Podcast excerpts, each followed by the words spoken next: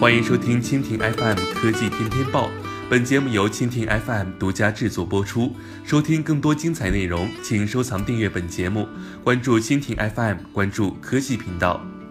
Steam 平台新游戏数量在过去几年一直呈现爆炸性增长，并且看起来威社也想继续保持这个势头。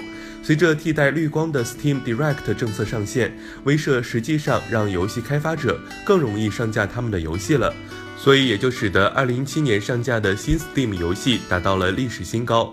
根据 Nico Partners 分析师 Daniel 的消息，2017年截止到现在，Steam 推出的新游戏数量已经超过了2015年整年的数量，也超过了2006年到2014年间新游戏数量的总和，并且增速不减，应该会打破2016年的记录。据估计，今年 Steam 新游数量将会打破五千个，而这也归功于 Steam Direct。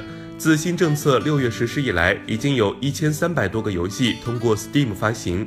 威社一直致力于清扫开发者在 Steam 发售新游的障碍。自从二零一二年的绿光上线之后，新游戏数量就开始激增，直到二零一六年，新游戏数量同比增长了近百分之四十。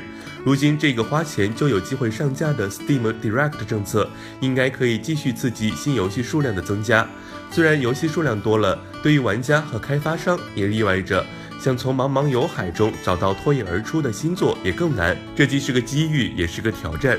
Steam 的推荐机制也有待完善，所以说 Steam Direct 是否是个合理的方案，还有待验证。